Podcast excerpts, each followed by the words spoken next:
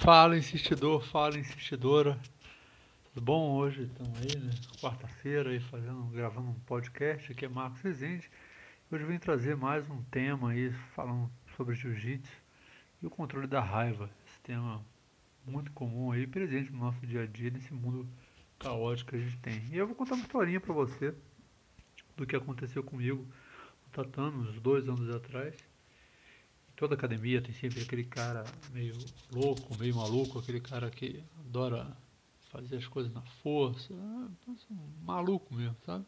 Toda academia tem um cara desse e na minha academia não era diferente. Tinha também esse cara meio loucão que fazia loucura.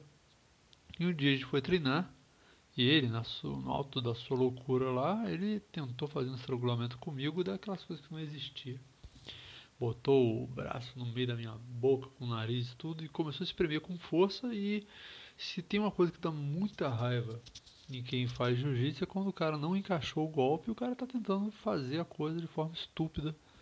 É, por cima da tua cara ali, porque no máximo ele não vai me estrangular com, com o braço em cima da minha boca, ele tem que o máximo que ele vai fazer é estourar meu nariz, é arrebentar minha boca, mas me estrangular não vai. Isso dá uma raiva do cacete.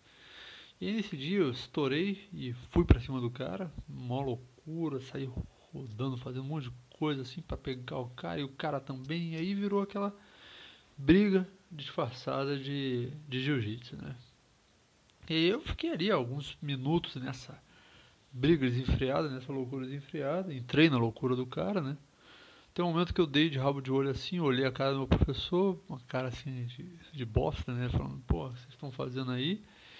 E só tinha nós dois nesse treino e com o outro olho dei uma olhada pro lado assim e eu vi uma foto clássica do Carlos Grace, tem de, de braço cruzado, tem várias academias. Carlos Grace é um dos fundadores do Jiu-Jitsu, né? Junto com o Hélio Grace. E aí naquele momento eu vi assim, putz, o que eu tô fazendo aqui, velho?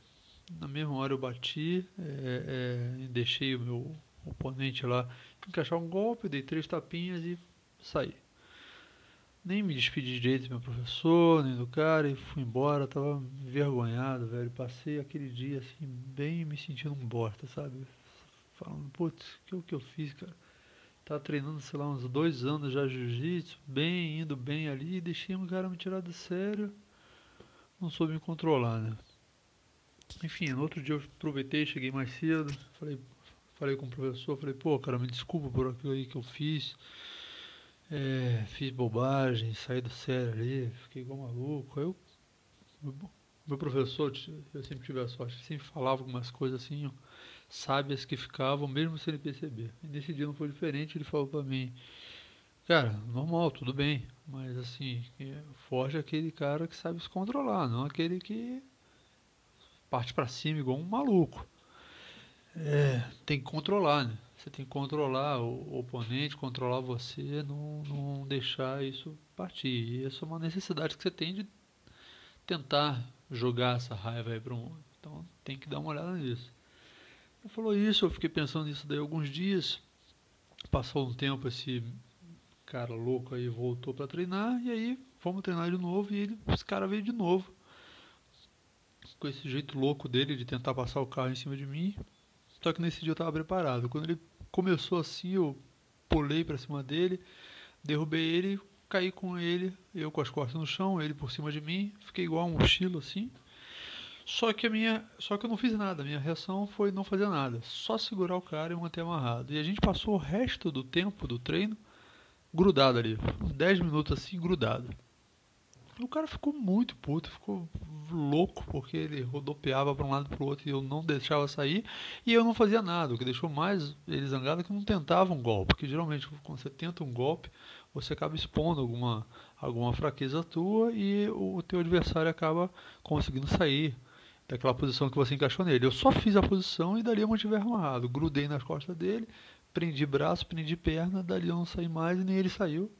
Terminamos ali, ele não entendeu muito o que aconteceu, eu saí de boa, mas eu percebi no olhar do meu professor aquele olhar de, de aprovação dessa vez, porque eu tinha me controlado. Eu não fiquei com raiva do cara, nem o cara ficou com raiva de mim, mas daquele dia em diante o cara aprendeu a me respeitar, o cara aprendeu a treinar comigo e a gente pôde treinar várias vezes depois disso.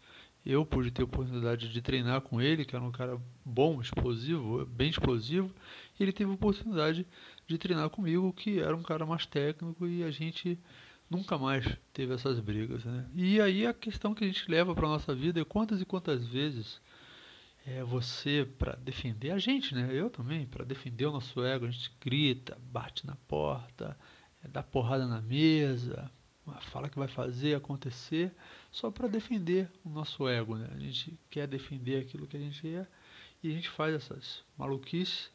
E aí, às vezes, até quem é pai e mãe, às vezes fala uma besteira para alguém que gosta, até o próprio filho, e depois fica, é, fica cagado de cu, que sabe que fez merda, é, não era para ter falado aquilo, e às vezes você pode estragar a tua vida só por ter feito uma bobagem sem pensar.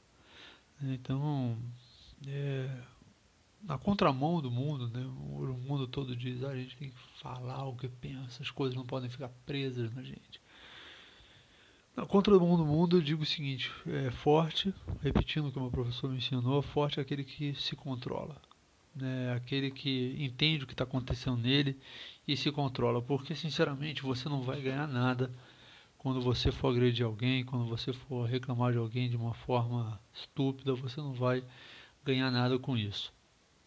É, na realidade é bem o contrário. Quando você não age, mesmo que o mundo fale assim, pô, aquele cara ali é mó fracote, mó babaca. Fulano falou um monte de merda para ele e não fez nada.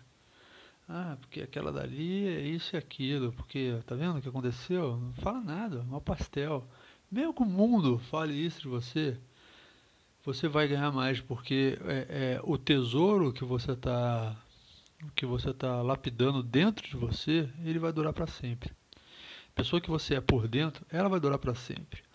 As amizades, as situações da vida, elas vão passar, né? Os teus bens materiais vão passar. Isso tudo é transitório, mas isso que você está trabalhando dentro de você, quando você se controla, quando você age racionalmente, quando você não parte para briga, quando você não não quer impor ao outro a sua vontade, isso daí você vai guardar para sempre. Então, é, só chega a ser faixa preta na vida ou no jiu-jitsu quem consegue administrar essa arte de se controlar, administrar as suas emoções e não deixar a raiva aí vir à tona e fazer uma besteira muito pior do que às vezes uma pequena discussão. Então, pô, e, e, e assim, na contramão, mais uma coisa, na contramão do mundo também, é, não agir é mais importante que agir para o teu futuro de longo prazo. Eu sempre digo isso.